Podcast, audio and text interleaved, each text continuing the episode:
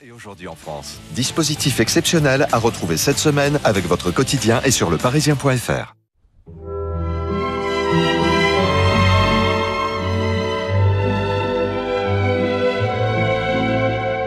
18h, 19h, Demandez le programme avec David Abiker sur Radio Classique. Bonsoir et bienvenue dans Demander le programme. Ce soir, je vous raconte la vie de Dvorak. Si la musique ne s'en était mêlée, Anton Dvorak aurait probablement terminé sa vie dans l'emploi d'aubergiste boucher, la profession de son père qu'il secondera dans le commerce familial jusqu'à ce que le destin n'en décide autrement. Dvorak naît en 1841 dans un village tchèque au nord de Prague. Si son père est musicien amateur, il n'est pas question d'offrir au jeune homme des études de musique. La famille n'a pas les moyens. C'est l'instituteur du village, puis ses professeurs ultérieurs, qui repèrent les dons exceptionnels de l'enfant puis de l'adolescent. Anton apprendra donc l'allemand, car c'est la condition pour tenir un commerce à l'époque dans l'Empire austro-hongrois, mais il pourra aussi se perfectionner dans la musique. Alors jusqu'à l'âge de 15 ans, Anton travaille néanmoins auprès de sa famille, et c'est sur l'insistance de l'entourage qui convainc le père qu'il va partir étudier l'orgue à Prague. Il y reste deux ans. Diplômé en 1857, il s'essaie presque en secret à de premières compositions.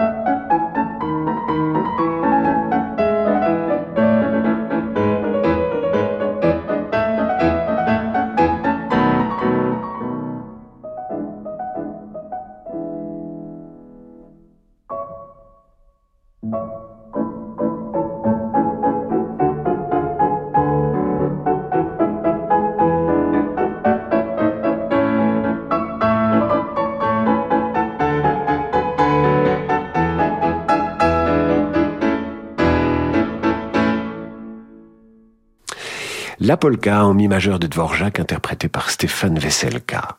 S'il ne veut pas retourner à la boucherie de papa et maman, Dvorak va devoir gagner sa vie. Un poste d'altiste se libère dans un orchestre de variété. En 1862, l'orchestre est intégré au théâtre provisoire de Prague. C'est dans la fosse, avec les autres musiciens, qu'Anton découvre véritablement la grande musique. Et pour cause, il aura pour chef d'orchestre Liszt, Wagner et surtout Smetana, l'autre grand musicien tchèque. Dvorak a alors 21 ans. En 1865, il compose ses deux premières symphonies.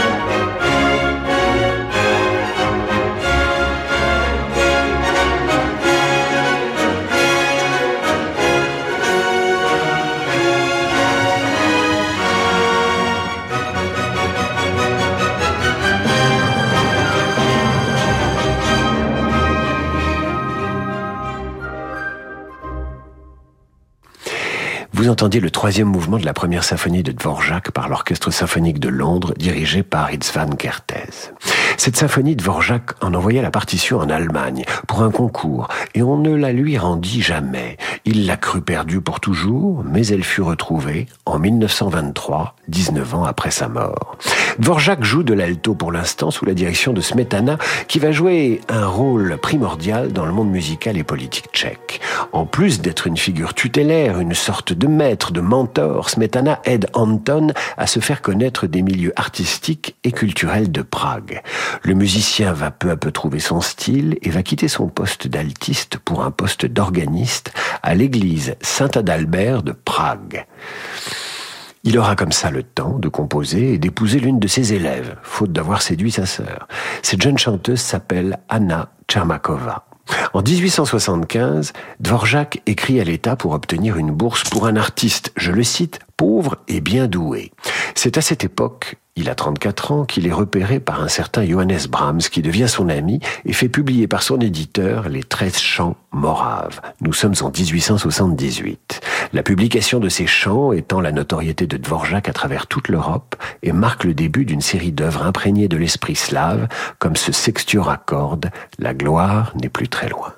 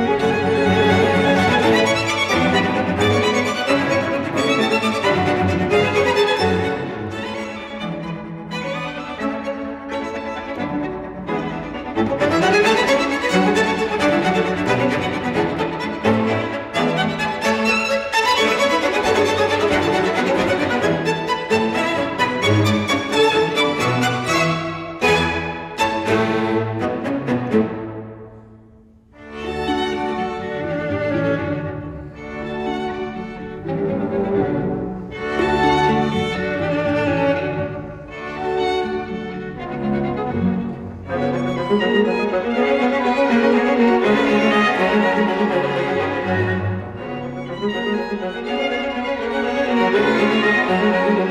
you.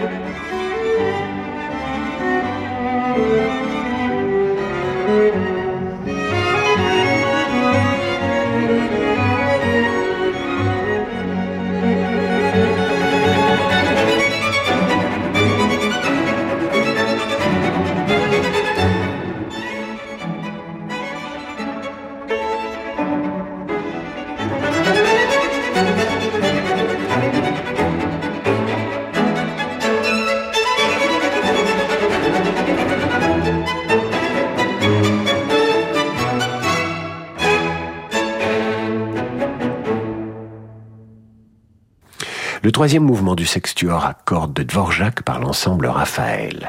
La fin des années 1870 et le tournant des années 1880 sont des années musicalement prolixes pour Dvorak. Il pourrait être pleinement heureux, mais il perd trois enfants en bas âge. Sa réputation s'étend jusqu'en Angleterre, où il effectuera huit tournées à partir de 1884.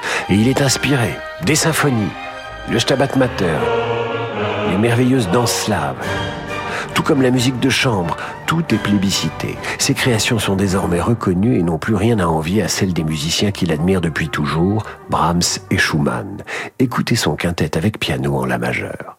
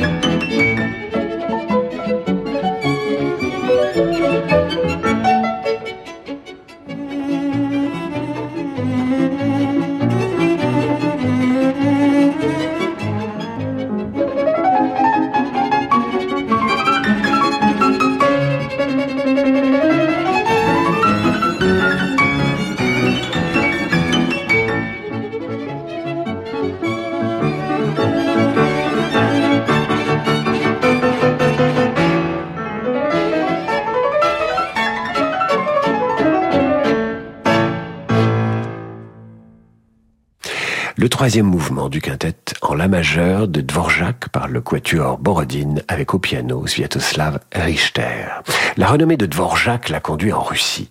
Elle va l'emmener jusqu'au Nouveau Monde, car en 1891, Dvorak a reçu un étrange télégramme d'une riche américaine, une certaine Janet Turber, qui lui écrit ceci. Voulez-vous accepter le poste de directeur du Conservatoire national de musique de New York à partir d'octobre 1892, ainsi que la direction de six concerts? L'Amérique attend Dvorak et elle va l'inspirer. Je vous raconte la suite après la pause. Quand le monde change et que les marchés se transforment, se projeter dans l'avenir est une nécessité. Chez Covea Finance, nous accompagnons nos clients avec un objectif, la performance dans la durée. Grâce à notre expérience et à la force du collectif, nos offres sont toujours plus innovantes pour contribuer à la finance de demain. Notre philosophie, une vision sur le long terme au service du développement de nos clients. Covea Finance, la société de gestion engagée à vos côtés. Covea Finance est la société de gestion du groupe Covea réunissant les marques MAF, MMA et GMF. Renault. La sécurité n'est pas réservée qu'aux automobilistes. Chez Renault, nous voulons protéger tous les usagers de la route. Piétons, cyclistes, motards, automobilistes. C'est pourquoi nous avons déposé plus de 2000 brevets depuis 1969, formé plus de 5000 pompiers dans 19 pays et investi toujours plus dans la recherche et le développement, l'intelligence artificielle et les services connectés. Découvrez tout le programme Human First, la sécurité par Renault, sur renault.fr slash sécurité. Source Renault. Pensez à covoiturer. Le musée Paul Valéry invite Martial Rice à présenter ses œuvres récentes. Une exposition qui rassemble peinture, sculpture et dessin et incarne la volonté d'expérimentation de Martial Rice, son approche grave, légère, colorée, de l'art comme outil de compréhension de l'ordre des choses. Autour de plusieurs toiles grand format inédites, cette exposition donne à voir le théâtre éternel des passions humaines. Martial Rice, œuvre récente, jusqu'au 5 novembre au musée Paul Valéry à 7. Myriam a 60 ans, elle est chef d'entreprise. Déjà propriétaire à Paris, elle rêvait d'un chalet dans les Alpes. Alors pour dégager de la trésorerie, Myriam a souscrit un prêt hypothécaire in fine auprès du cabinet Bougardier. Elle ne paye que les intérêts pendant 5 ans maximum avant de rembourser intégralement le capital. Ça tombe bien, elle comptait justement vendre sa société dans 5 ans. En attendant, Myriam profite de son chalet. Vous aussi, souscrivez un prêt hypothécaire in fine auprès du cabinet Bougardier. Retrouvez-nous dans nos bureaux, avenue de l'Opéra à Paris et sur bougardier.fr.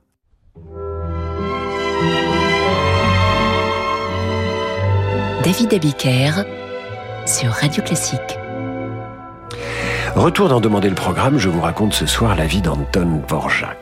En 1892, le voilà qui regarde s'éloigner l'Europe. Il vient d'embarquer sur un navire transatlantique qui le conduit vers New York, où une riche mécène et mélomane, Jeannette Turber, veut qu'il prenne la direction d'un conservatoire fondé sur le modèle de celui de Paris. Derrière cette demande, il y a un projet.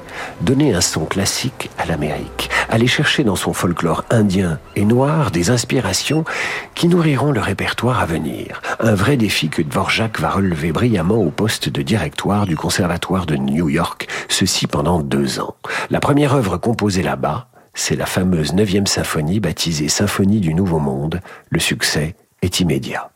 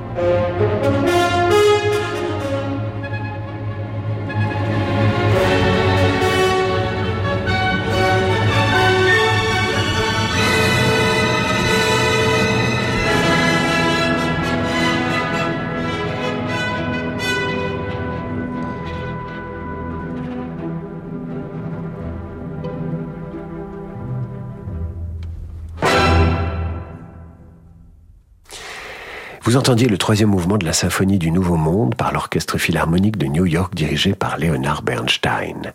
Le séjour américain de Dvorak voit naître d'autres compositions très populaires, comme le douzième quatuor, dit quatuor américain, et les huit tumoresques composés en 1874. Voici la septième.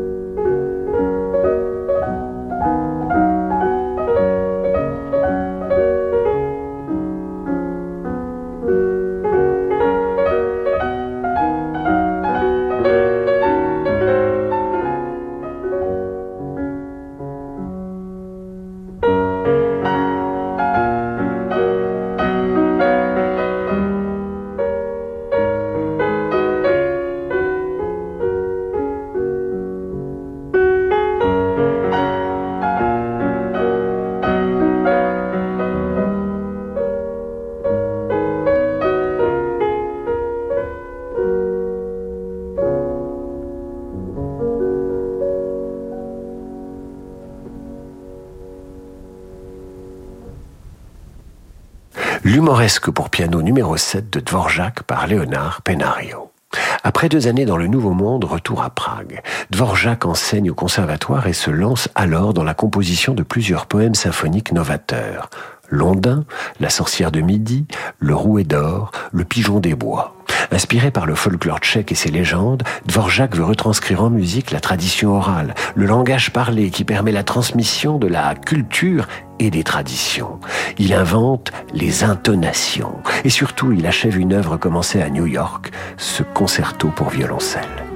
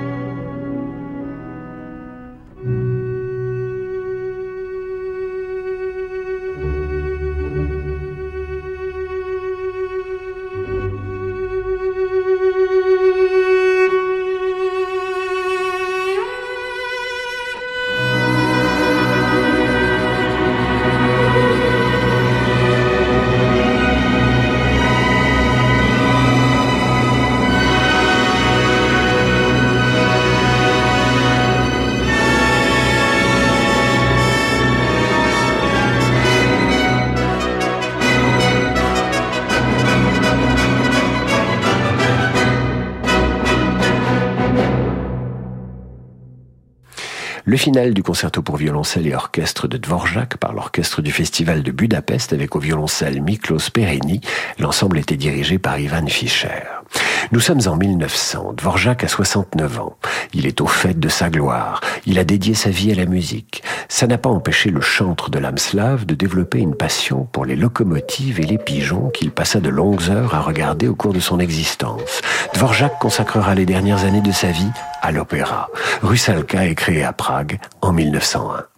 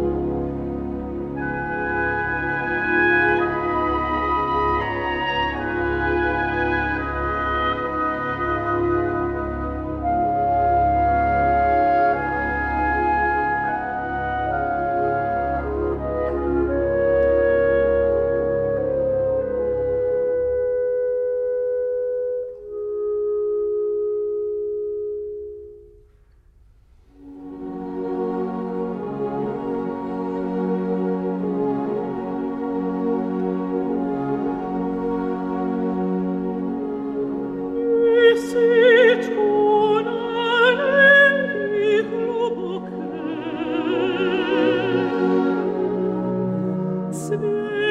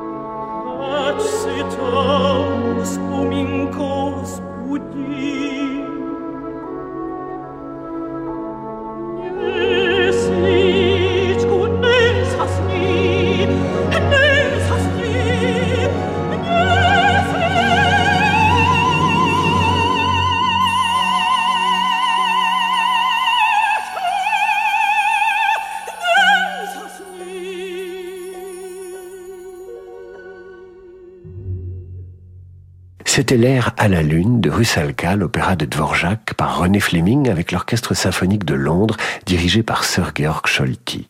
En 1903, Dvorak crée un ultime opéra, Armide. Il assiste au grand hommage qui lui est rendu lors du premier festival de musique tchèque de Prague en 1904. C'est une sorte d'aboutissement pour celui qui dut apprendre l'allemand pour être autorisé à travailler. Le compositeur des danses slaves et de la symphonie du Nouveau Monde meurt un 1er mai 1904, il y a tout juste 119 ans. Il est enterré auprès de son ami et mentor Bedrich Smetana sur les bords de la Moldau. Terminons avec ces mots de Dvorak, qui se définit lui-même avec modestie, alors qu'à sa mort, il est célébré partout en Europe. Vous savez, je ne suis rien d'exceptionnel. Je suis seulement un musicien tchèque ordinaire qui partout autour de lui entend de la musique, dans les forêts, dans les champs de blé, dans les torrents, dans les chansons populaires. La nature, le travail, les récits sont les sources de mon inspiration. Faites l'éloge de ma musique, mais pour moi le plus important, c'est ce qu'on pensera ici, en Bohème. Je serai très touché très heureux si ma musique est accueillie avec amour. C'est la fin de cette émission. Vous la retrouvez sur radioclassique.fr. C'est maintenant l'heure du jazz avec un autre amoureux de la musique américaine, Laurent de Wild. Je vous dis à demain, 18h, pour demander le programme.